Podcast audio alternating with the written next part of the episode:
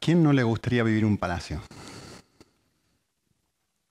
El libro de Nehemías comienza diciendo, Nehemías vivía, habitaba y trabajaba en un palacio.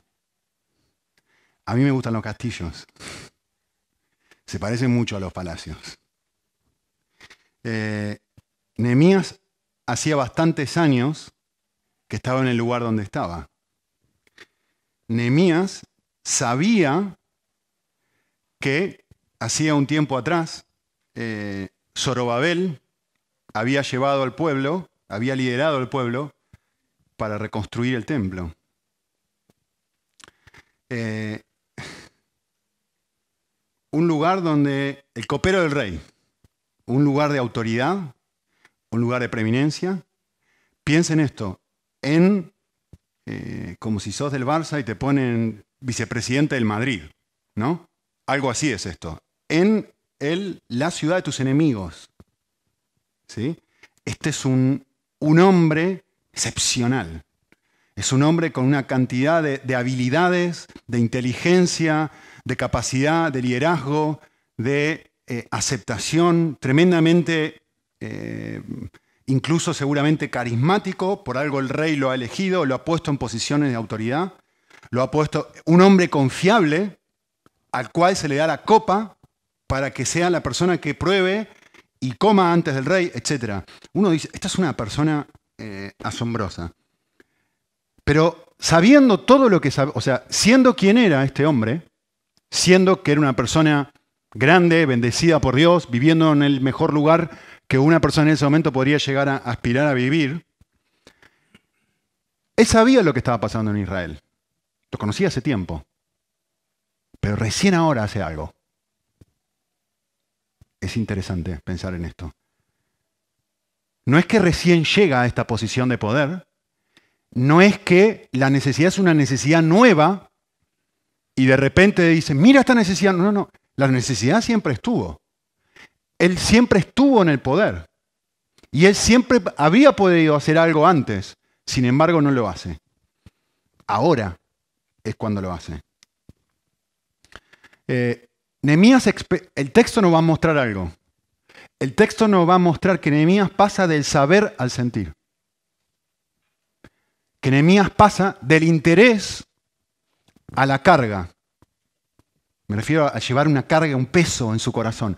Nehemías pasa de vivir en un palacio y sentirse cómodo en su palacio y estar bien y servir a Dios y ser un tipo fiel, de ser un CEO de una compañía, de ser una persona que está haciendo bien, buen testimonio, muy buen testimonio, todo el mundo piensa bien de él, un tipo consagrado con el Señor, tiempo devocional todos los días, oración, una, una persona de 10 estupendo, pero sin embargo algo pasa en él. Algo pasa en este capítulo que pasa a ser un cristiano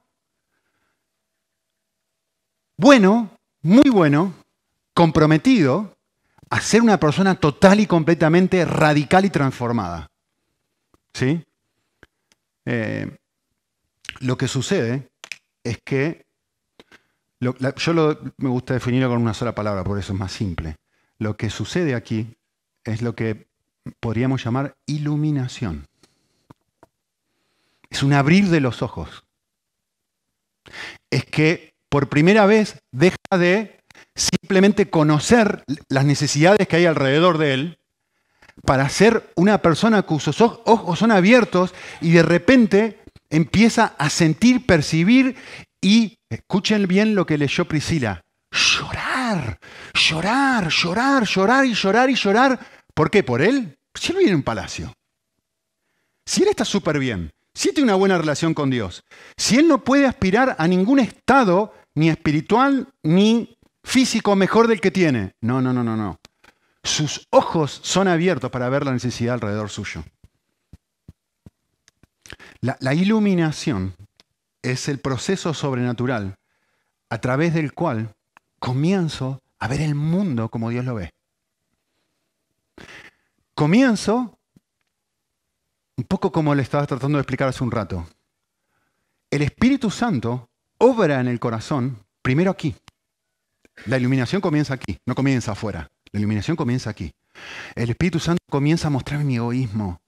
Comienza a mostrarme cómo yo vivo para mí mismo, comienza a mostrarme mi orgullo, comienza a mostrarme las verdaderas motivaciones de mi corazón, comienza a mostrarme lo lejos que estoy de Dios, comienza a mostrarme y decir, paso 15 minutos con el Señor todos los días, media hora con el Señor todos los días, y hasta el año pasado me palmeaba en la espalda y decía, qué bien que estoy, pero este año estoy en un nivel, de, después de retiro, si querés, estoy en un nivel de cercanía a Dios en donde me doy cuenta y digo, no puede ser, no puede ser que solamente le regale 15 minutos al Señor cada mañana. Qué lejos que debo estar de Dios para regalarle 15 minutos y pasarme el resto de las 23 horas y 45 minutos centrado en mí. Pero hasta hace 15 minutos me estaba palmeando en la espalda diciendo qué bien que estoy. Y de repente de repente la, obra del Espíritu Santo es que me abre los ojos y me muestra quién soy. Pero no solamente me muestra quién soy, mi corazón, me muestra quién es Dios. Me muestra quién es Él. Me muestra alguien. Yo no me puedo. Hace siete días que estoy pensando esto. Me cuesta no llorar al decirlo. Jesús tomó una toalla, lavó los pies a los discípulos. Y en esa habitación había 13 personas. Un traidor y 11 cobardes que salían disparando corriendo, peleándose por ver cuál era el mayor. 13 personas, 12 personas con los pies limpios y una persona con los pies sucios, Cristo. Te empieza, Dios te abre los ojos y te empieza a mostrar, mira quién soy yo. En esta habitación yo soy el único que está sirviendo. Y te rompe el corazón eso, te hace pensar y decir, no puedo creer la clase de Dios que tengo. Y una vez que el Evangelio, lo que estoy escribiendo ahora, te muestra quién sos y te muestra quién es tu Dios, de repente, como resultado de eso, empiezo a querer servir, empiezo a amar a otros y empiezo a ver el mundo y empiezo a ver alrededor mío y, empiezo a ser como Nehemías. Y empiezo a preguntar, empiezo a decir, se acerca y dice, cuénteme, ustedes vienen de una... Yo estoy en el palacio, pero ustedes vienen de nuestro pueblo. Cuénteme, ¿cómo está la gente allí? La respuesta, están en gran aflicción, está en oprobio y las murallas de la ciudad están derribadas. ¿Cuál es la respuesta de Nehemías? Me encanta esto, eso es una oración que he hecho por años. La, esto es una oración que hizo City Stud. No sé si saben quién es él. Pero un evangelista que usó en a lo largo de la historia de la iglesia, un tipo se, lloraba, no paraba de llorar él por, las personas que no conocían a Jesús. Y su oración era que mi corazón se quebrante por las cosas que quebrantan el corazón de Dios. Que mi corazón llore por lo que tiene que llorar. No porque no tengo las vacaciones que quiero, no porque no tengo el coche que me gustaría o el, o el trabajo. No, no. No quiero orar por otra cosa, que mi corazón vea el mundo como lo ve Dios. Esa la oración de, era la oración de este hombre. Eh, cuando uno está en la situación de Nehemías, eh, pueden pasar varias cosas. Cuando uno mira el dolor de los demás, cuando uno mira la situación dolorosa de otros, esto puede generar varias cosas. Puede generar indiferencia, puede generar incomodidad, puede generar indignación o puede generar carga, que es lo que vemos en Nehemías. Cuando él se entera de lo que está pasando, lo que termina generando es lo último. Pero déjenme frenar y pensar en cómo es mi corazón a veces. Eh, a veces uno va caminando eh, eh, por la calle o lo que sea. A veces yo voy al colegio a llevar a los niños y toda esta semana después del retiro pensaba, ¿cuántas veces yo he venido al colegio y me he ido llorando? Porque los papás de mis amiguitos, de los, de los, los papás de los, eh, de los amiguitos de, de mis hijos, no conocen a Cristo. Estaba pensando eso esta semana, cuando llevaba a mis hijos. ¿Cuántas veces yo volví llorando al colegio? No, pero estoy bien, soy un misionero, estoy trabajando en tiempo completo, predico toda la semana, enseño, voy por el mundo, bla, bla, bla.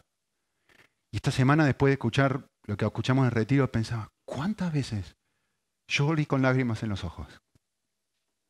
Destrozado, porque los papás de, de, los, compañeritos de mis hijos no conocen a Cristo. Indiferencia. Lo veo, pero no lo veo. Sé que no conocen a Cristo. Sé que no saben quién es Cristo, pero me produce indiferencia. Hudson Taylor, después de perder a su primera esposa en la China y después de perder a dos de sus hijos en el campo misionero, dijo esto. Me, horroriza que me importen más tú y mis hijos que los millones de chinos que van a pasar una eternidad en Cristo. Estaba hablando con su segunda mujer y después, piensen esto, ¿eh? él dijo esto, después yo pensaba, digo, ¿qué pasa si se muere Annie? ¿Qué pasa si se muere uno de mis hijos? ¿Yo seguiría sirviendo al Señor? ¿Seguiría consagrado a la evangelización? ¿Seguiría consagrado al servicio? ¿O, estaría ensimismado conmigo mismo? Y este hombre, eh, con luz, porque esto es luz, ¿eh?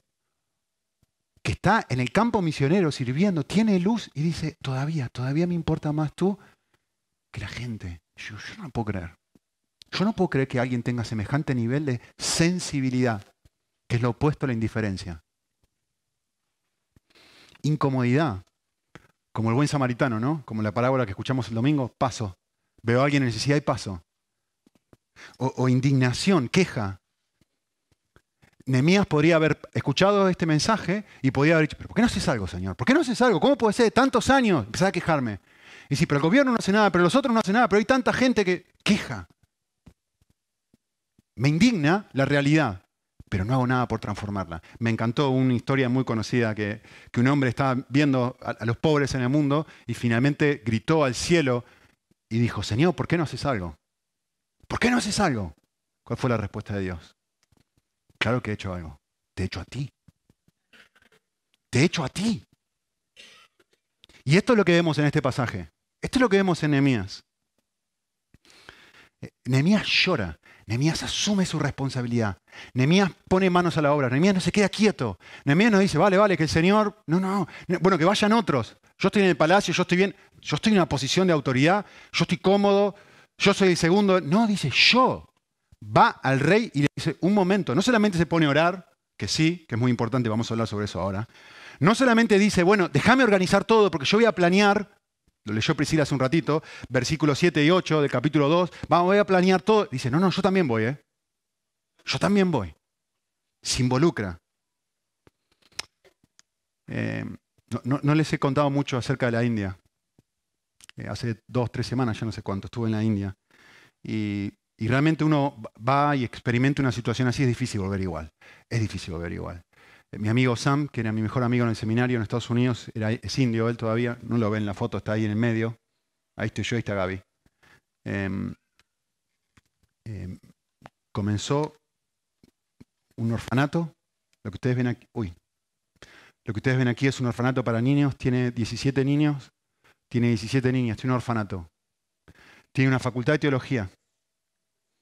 Tiene 70 y dos personas viviendo en un lugar de 5 hectáreas, con, donde cultivan arroz, necesitan 10 mil dólares al mes para poder alimentar y sobrevivir.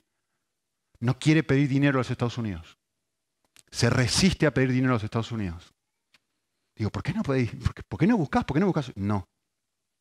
Porque no quiero que la gente diga, esto se hizo con dinero blanco. Quiero que la gente diga lo que dice el texto. La mano de Dios lo hizo, pero su dinero no les llega para cubrir los gastos de, eh, necesidad que tiene para sus padres, para comprar remedio a sus padres. No llega para pagar el colegio de sus hijas. Nunca sabe el mes siguiente cómo va a hacer para pagar el colegio de sus hijas. Y tiene 72 personas a su cargo y una necesidad de 10 mil dólares al mes. Sam, ¿de dónde lo sacas? El Señor provee. Pero no, no, él es un Hudson Taylor del siglo XXI. Y uno mira eso y digo, yo no puedo creer. Sam tiene cuatro títulos de posgrado. Cuatro, ¿eh? Cuatro títulos de posgrado. Asistente social, teología, qué sé yo, ya me perdí. Creo que sociólogo, en fin, tiene un montón de títulos de posgrado. Sam, en un contexto en la India, Sam podría ser el predicador más famoso de la India, lejos, por lejos. ¿eh? Tiene un corazón La familia de él le dice, ¿por qué, no haces? ¿Por qué te quedas ahí? ¿Por qué te quedas acá? ¿Por, qué no te haces famoso? Si vos puedes ir a cualquier lugar y hacerte famoso.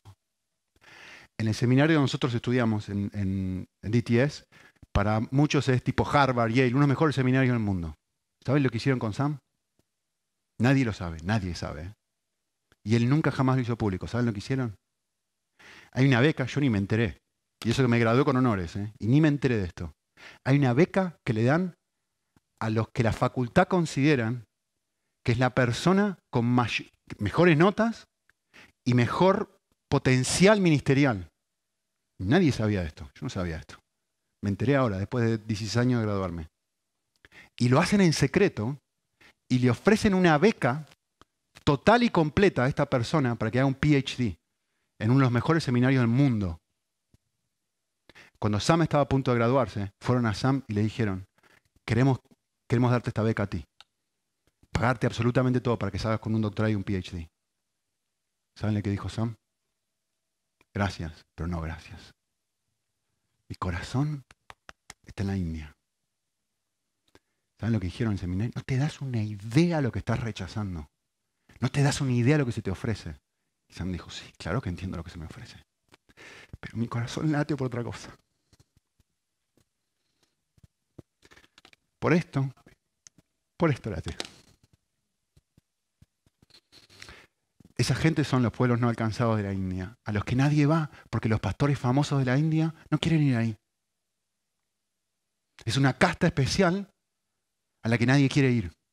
Y todos los santos días, con la cantidad de responsabilidades que tiene, siendo un pastor de una iglesia, tiene un movimiento de plantación de iglesias por toda la India director de una facultad, director de un orfanato, todos los días sale todas las tardes a evangelizar y a compartir evangelio con gente así. Que con Gaby los miramos y decimos, no puede ser, no puede ser, no puede ser. ¿Qué hace este hombre aquí? La, misma familia de él, ¿qué estás haciendo perdiendo el tiempo con esta gente? ¿Qué estás haciendo, Nehemías? ¿Qué estás haciendo? ¿Cómo te vas a ir de un palacio? ¿Qué dice? ¿Cómo describe la ciudad? desolada, el sepulcro de mis padres, puertas consumidas, fuego, oscuridad. ¿Qué clase de loco haría semejante cosa, Nehemías? Alguien con carga. Alguien con carga. Hay una gran diferencia entre sentir lástima y sentir carga. Y la diferencia tiene que ver con el asiento del dolor del prójimo en propio corazón. ¿Qué quiero decir con esto? La primera, la lástima, percibe el dolor temporalmente. Sí, sí, lo veo, veo, veo, veo lo que pasa. Pero la segunda, la carga, se apropia del dolor, se apropia permanentemente. Tiene que ver con, con que se queda, se queda ahí. No es que lo siento un ratito y después se va. Eso, eso sí, eso es lástima siento el dolor de la gente, pero en un ratito se fuma. Pero lo de Nehemías fueron meses, meses de orar, días de orar, meses de planeamiento. La lástima es una emoción pasajera. La carga es una nueva compañera de viaje. Se ha quedado contigo, ya no se va. Nosotros después de lo que vimos el fin de semana pasado sobre el servicio, ya no podemos decir, vale, muy lindo el servicio, pero no es un compañero de viaje ahora. No podemos quedarnos donde estamos. No podemos vivir lo que vivimos y decir, vale, nos quedamos así. La lástima es un sentimiento humano. La carga es un impulso, es algo que Dios pone en tu corazón y que no te lo puedes sacar. Y aún si quisiera sacártelo, como dice Jeremías o Isaías, ya me, me lié, Aún si quiero, aún si quiero callar mi boca, no puedo, no puedo, es que no puedo dejar de callar, no puedo, no puedo. Eso es lo que nosotros dijimos en cuanto a visión. Eso es lo que nosotros queremos para nosotros. Queremos un avivamiento espiritual, carga. Queremos ver quién somos, queremos ver quién es Dios y queremos que eso transforme la manera en la que nosotros vivimos. Eso es avivamiento, no es saltar, gritar, volvernos locos, no. Tiene que ver con ver, con tener luz, con ver el egoísmo y el orgullo en mi corazón y encontrar el perdón en Cristo y ver su maravillosa gracia y que eso te transforme en una persona nueva, donde estés. Y que te quieras ensuciar las manos ahora. La lástima es una llama que se apaga rápido. Con la tele, con el trabajo, con las responsabilidades, con los hijos, con los deseos, con las vacaciones, con... La lástima se apaga. La carga hace lo opuesto. La carga consume los otros amores. Esa es la diferencia. Cuando realmente tenés carga de parte de Dios, hace lo opuesto a lo que hace la lástima. Toma tus otros amores, toma tus otras pasiones, toma tus ídolos y empieza a consumirlos. Empieza a destrozarlos. Dentro del corazón se produce un intercambio de amantes. Eso es lo que sucede. No estoy hablando de que cuando estás cargado, por eso digo cuando hablo de la, temporalidad, no estoy hablando de que cuando estás cargado siempre estás en un éxtasis espiritual y siempre tus emociones están por acá. No, no, no, no, no. Lo que estoy hablando es de un nuevo norte de vida. Tenés una nueva dirección de vida que no te abandona. estaría bueno hacer algo por esta persona que no tiene nada. Sí, estaría bueno hacer algo por esta persona que no tiene nada. Estaría bueno, estaría bueno. ¿A qué hora juega el Barça? La carga es, me llega y ahora empiezo a decir, ¿qué puedo hacer por esta gente? ¿Cómo me puedo contactar con otros? ¿Cómo puedo ayudar? ¿Cómo puedo crear algo? ¿Cómo puedo crear una ONG para ayudar a esta gente? ¿Cómo puedo ensuciarme las manos? ¿Cómo puedo regalar mis vacaciones? ¿Cómo puedo, ayudar? Se involucra, piensa, planea, como este hombre. No sé si notaron que hubo cantidad de planes en lo que hizo. Primero el rey le pregunta y dice, ¿qué vas a hacer? Primero vamos a hacer esto, después vamos a hacer esto, después vamos a hacer esto otro. No tiene que ver con... no estoy hablando de un sentimiento. ¿eh?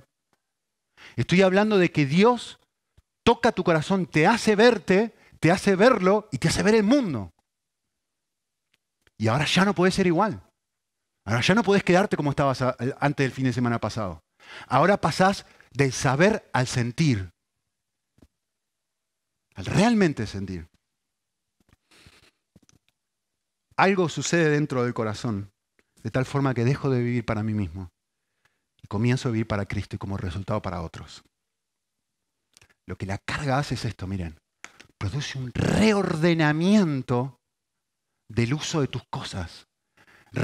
Ahora ordenás tu tiempo de otra forma, ahora ordenás tu dinero de otra forma. Decís, no, no, antes quería usar mi dinero para esto, ahora lo usa para otro, para otra cosa porque realmente hay un norte distinto, entonces uso mi dinero de otra forma. ¿Qué tengo yo para? Tengo un montón de dinero para. Genial, ahora lo quiero usar para otra cosa. ¿Cómo puedo hacer para que, hay que mandar a alguien a Guinea Ecuatorial? Yo, quiero empezar a poner dinero. ¿Cómo se hace? Ni tengo que pedírtelo.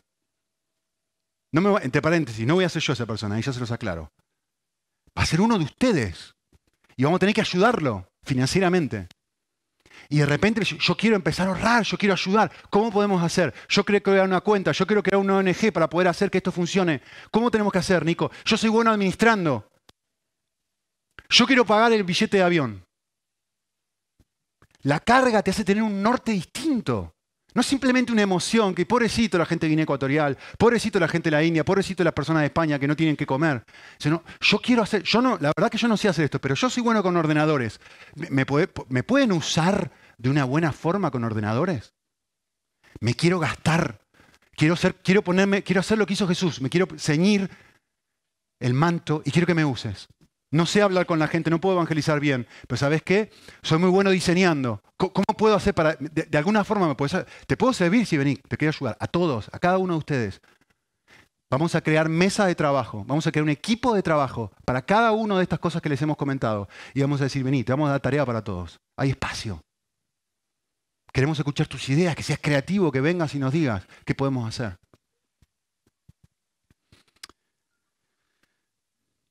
Nehemías podría haber vivido bien. Eh, y no abandona su espacio. No le estoy diciendo que todo el mundo se tiene que ir a Guinea. Lo que estoy diciendo es que todo el mundo tiene que abandonar su palacio. Es que todo el mundo tiene que tener una carga. Vivir en el espacio físico donde vivís, pero con un corazón fuera de tu casa. Con un corazón en otro lado. Ese es el desafío. ¿Sí? es, tener la capacidad de lo que dijo Jesús en Mateo, tener la capacidad de vivir en el mundo sin ser del mundo.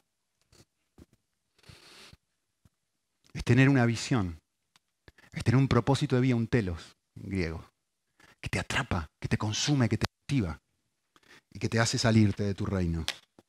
Yo sé que les he leído esto antes, pero es tan, tan bonito y tan práctico, tan lindo. Se lo voy a volver a leer. Brooke escribió el siguiente ensayo cuando tenía 12 años. Soy demasiado joven, estoy casado, soy demasiado viejo, ya no hay esperanza para mí. 12 años de edad. Se titula así, ya que tengo mi vida delante de mí. Viviré mi vida al máximo. Seré feliz, brillaré. Estaré más gozosa de lo que haya estado nunca. Seré amable con los demás. Me soltaré. Me soltaré. Les hablaré a otros sobre Cristo. Emprenderé aventuras, cambiaré el mundo, seré valiente y no cambiaré quién soy realmente. No tendré problemas, sino en cambio ayudaré a otros con sus problemas. Seré una de esas personas que viven para hacer historia a una edad temprana. Ah, sí, claro, tendré momentos buenos y malos, pero eliminaré lo malo y solo recordaré lo bueno. De hecho, es lo único que recuerdo. Buenos momentos, nada en el medio, simplemente vivir mi vida al máximo. Seré una de esas personas que van a un lugar con una misión, con un plan increíble, con un plan que transforme el mundo y nada, absolutamente nada me detendrá. Estableceré un ejemplo para otros y oraré por dirección. Tengo mi vida delante de mí. Les daré a otros el gozo que tengo y Dios me dará más gozo. Haré todo lo que Dios me diga que haga. Seguiré las huellas de Dios. Haré todo lo que pueda. durante su año en la secundaria. ¿Saben lo que hacía ella? Cuidaba niños. Con 12, 13 años, cuidaba niños. Para ahorrar dinero. Para comprarse un coche. Para irse de vacaciones. Para comprar Biblias que les regalaba a chicos que no conocían a Jesús. 12 años. Durante su primer año en la secundaria, Brooke sufrió un accidente de tránsito mientras dirigía al cine. Su vida en la Tierra terminó cuando ella tenía solamente 14 años, pero no así su impacto.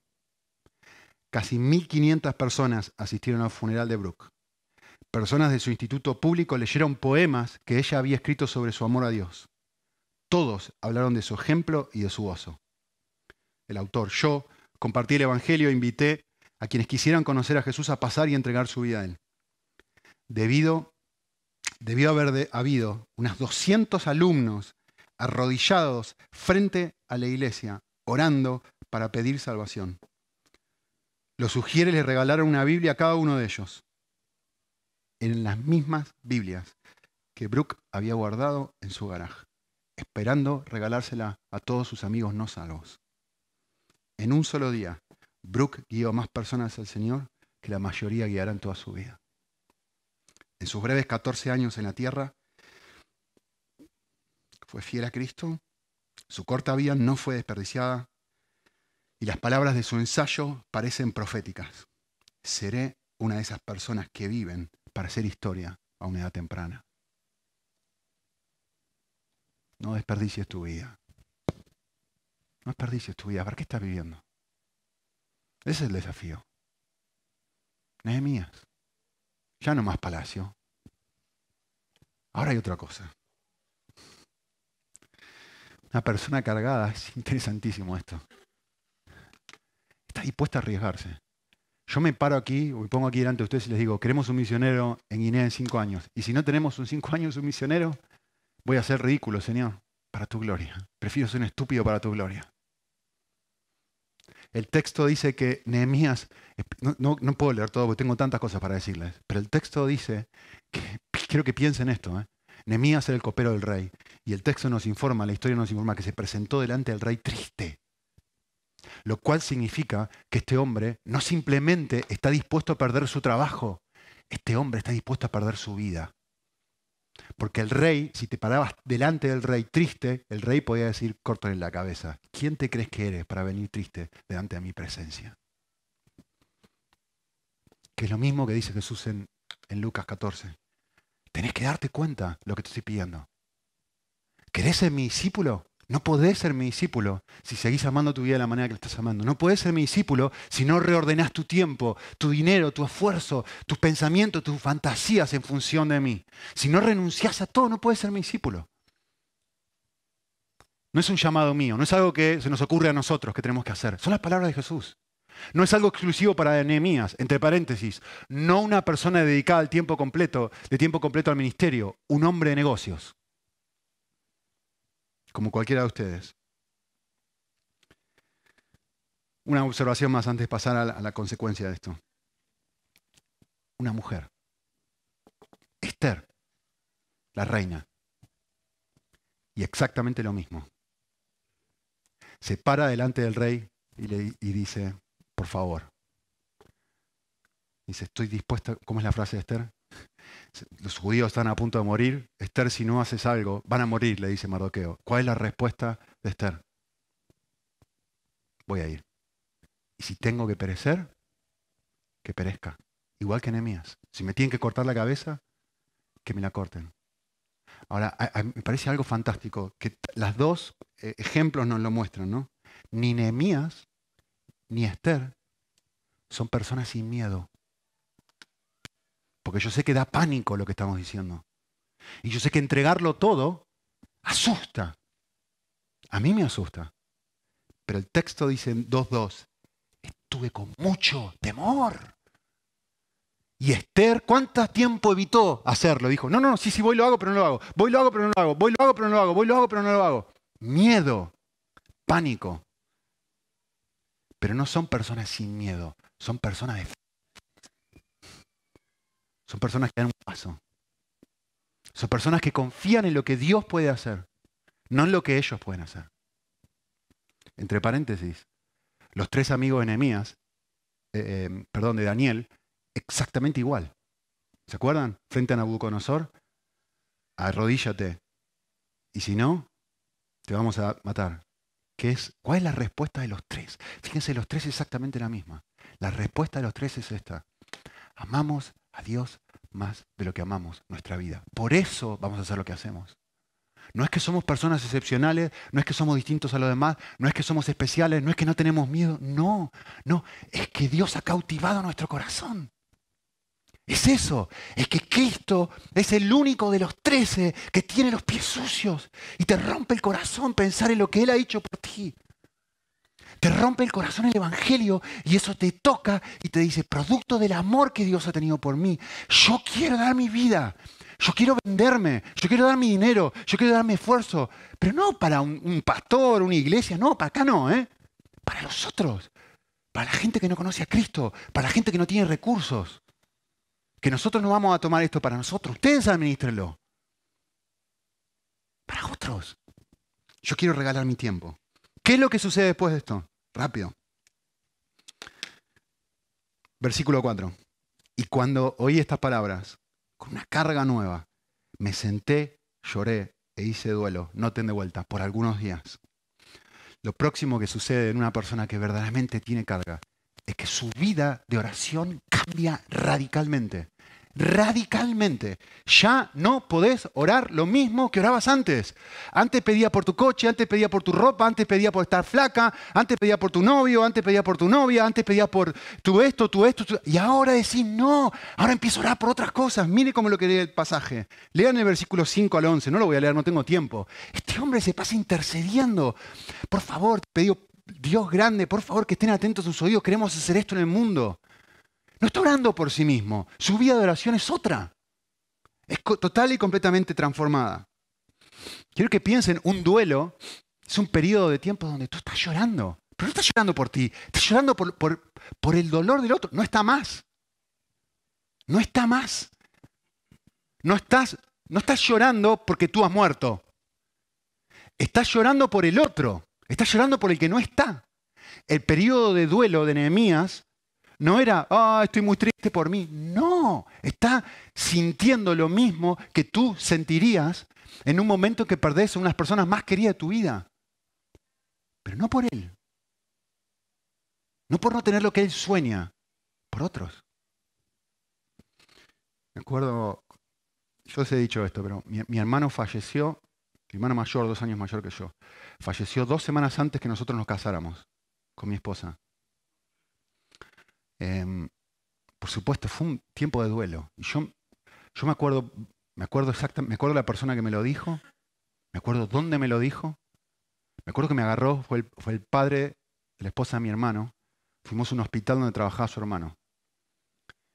Me llevó a mí, a la esposa de mi hermano y a Annie. Nos llevó a los tres. Me dice, tenemos que hablar con tu hermano, no sé qué. Nos llevó al hospital y dejó que Ceci, la esposa de mi hermano, pasara primero y me frenó. Me miró a la cara, porque nos habían dicho que, mi hermano estaba enfermo. Mi hermano estaba en su trabajo en Buenos Aires, tipeando en la computadora, ¿eh? 100% de salud, cero, nada, no tenía nada. Y este hombre me agarró, me miró a los ojos y me dijo, tu hermano no está enfermo, tu hermano está muerto, pero tienes que ser fuerte. Cuando este hombre me dijo esto, lo próximo que yo pensé, ¿saben qué fue? Lo próximo que yo pensé fue esto. Mi padre le agarra un ataque al corazón. Mi padre se muere. Cuando le digan esto, se muere. Yo me acuerdo que estábamos dentro de un hospital donde trabajaba el hermano de, de Cecilia. Y yo salí disparando con Ani corriendo, pensando en mi padre, tratando de subir y bajar, no podía encontrar la salida de lo, desesperado que estaba. Corriendo, agarré el coche, iba a 200 kilómetros por hora, no lo sé, tratando de llamar desesperadamente a mi padre. Por supuesto, tuve que organizar todo su. Mi padre un trapo de piso, tuve que organizar todo el, funeral y decidir qué cajón iba a meter a mi hermano, 29 años. Uno dice, ¿Saben lo que hice? Estuve dispuesto, dispuesto a soltar la cosa más valiosa de mi vida, mi esposa. Papá, si querés, no nos casamos en dos semanas. Dejémoslo. ¿Qué tiene que pasar para que una persona, qué tiene que pasar para que una persona esté dispuesto a dejar su sueño? Tuve nueve años sin novia.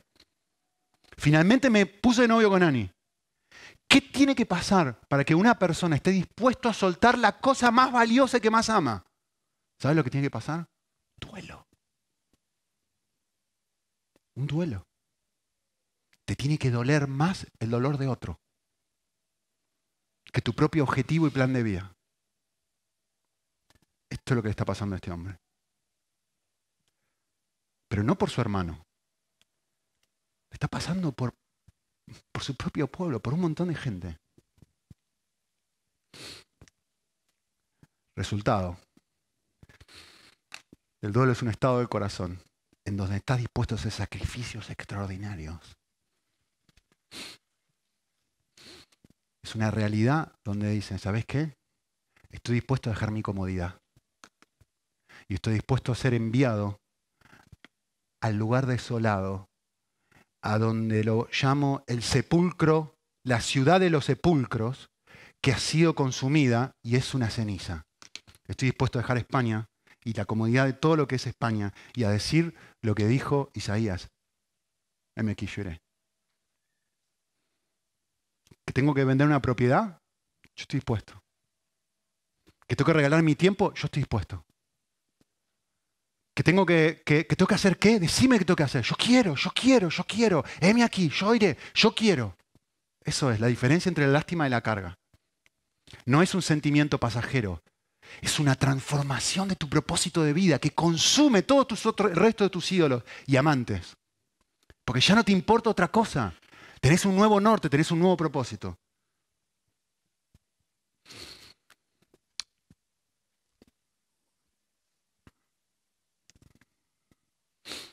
Cuando cambian tus motivos de oración, también cambia tu sentido de dependencia de Dios. En el texto dice en versículo 5, el Dios, dice, miren cómo, cómo describe a Dios.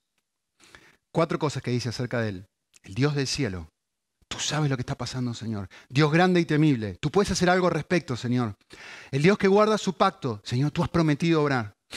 El Dios que guarda misericordia, es decir, que se deleita en amar ora de una forma total y completamente distinta, te hace sentir tu necesidad, tu dependencia de Dios.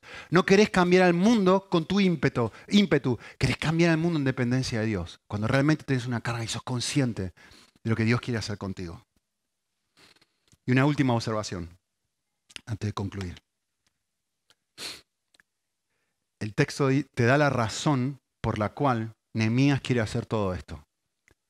Y, la razón por la cual Nehemías quiere hacer todo esto y quiere sacrificarse la forma que se va a sacrificar, no tiene nada que ver con Nehemías. Ni siquiera tiene que ver con el pueblo.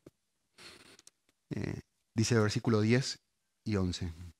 Te ruego que esté atento tu oído a esta oración y la oración de tus siervos por esta razón. Porque nos deleitamos en reverenciar tu nombre. Por esto, haz prosperar nuestro proyecto. Por esto. Porque me causa placer tu nombre, tu persona. ¿Quieren que se los diga en términos de siglo XXI, comunidad cristiana, el cónsul? Porque, me, porque disfruto a Cristo, porque disfruto a Dios, porque tú eres mi perla de gran precio. Noten que no dice porque creo en ti. No, no dice eso, ¿eh? dice lo que dicen sus bosquejos abajo en sus bosquejos, que es nuestro propósito final como iglesia, es deleitarnos en la persona de Dios. Hay muchas ONG que hacen servicio y que hacen proselitismo y que hacen trabajo y que mandan gente alrededor del mundo. No queremos hacer eso. Lo que nosotros queremos hacer es que Dios sea nuestro mayor tesoro lo que realmente le traiga placer a nuestro corazón. No hacerlo para ser grandes, no hacerlo para hacer crecer la iglesia, no hacerlo para palmearme en la espalda y decir qué bien, qué lindo que he hecho. No, no, no, no, no. Queremos hacerlo porque nuestro motor, nuestro motor para hacer lo que hacemos es que nos causa placer lo que Dios ha hecho por nosotros. Y disfrutamos lo que Cristo ha hecho por nosotros. Y producto de eso, entonces, hacemos lo que hacemos. Y Nehemías lo que le dice es eso debes responder nuestra oración porque nuestros corazones te desean a ti por encima de cualquier otra cosa. Ese es el punto de Nehemías. 500 años después de Nehemías, una persona que también lloró. Pero no lloró como Nehemías. Lloró gotas de sangre. 500 años después, una persona que también tuvo miedo, como Nehemías, y dijo lo mismo que dijo Nehemías. Si es posible que pase de mí esta copa. Pero distinto a Nehemías, distinto a Esther y distinto a los tres amigos, esa persona sí murió. Esa persona sí fue crucificada. Esa persona sí entregó su vida. Esa persona tuvo que hacer lo que ninguno de los cinco que yo acabo de mencionar recién tuvo que hacer. Cristo. Y esa persona hizo lo que hizo por ti y por mí. Cristo es el motor de nuestro servicio. Y nosotros, Sam, Sam es un gran ejemplo para mí. Sam es un gran modelo para mí. Y hay en algunos aspectos donde quiero ser como Sam. Pero Cristo es mucho más que un modelo. Sam no murió por mí. Sam no lloró gotas de sangre por mí. Sam no hizo nada por mí. Y lo que Cristo hizo es exactamente lo mismo. Hasta que tú no te apropies de eso, hasta que eso no sea tu perla de gran precio, hasta que eso no sea tu mayor tesoro, no vas a pasar de la lástima a la carga. No vas a salir de este estado al otro estado. Lo que tiene que romper tu corazón es lo que Cristo hizo por ti. Eso es lo que te llena de amor y te impulsa a amar. Si no, yo termino este mensaje y en 15 minutos te olvidaste todo. Y seguimos siendo exactamente igual que antes. Y esa es la oración y por eso nuestra prioridad como iglesia es disfrutar a Jesús. No creer en Jesús, sino encontrar gozo en lo que Él hizo por nosotros y que esto me motive, diga, sí, ¿dónde hay que firmar? Que esto suene nuestro motor constante. Amén. Oramos un minutito. Señor, queremos que la canción que vamos a cantar ahora y todo lo que hemos hablado no sea una canción, no sea información nueva, no sea buenos deseos, no sea simplemente una emoción pasajera. Señor, queremos tener un norte, una dirección nueva, como iglesia y como individuos, para soltar y encontrar placer en vivir para ti. Y que tú seas nuestro máximo tesoro. Y que como resultado de eso nos cause enorme placer servir, amar a los demás, dejar la comodidad en la que estamos y entregarnos para, me, da igual qué proyecto, pero entregarnos a tu proyecto, tu reino. Que hagas eso en nosotros como individuos y como iglesia. Que nos motives no con un sentimiento pasajero, sino con una carga permanente. Lo pedimos para tu gloria. Amén.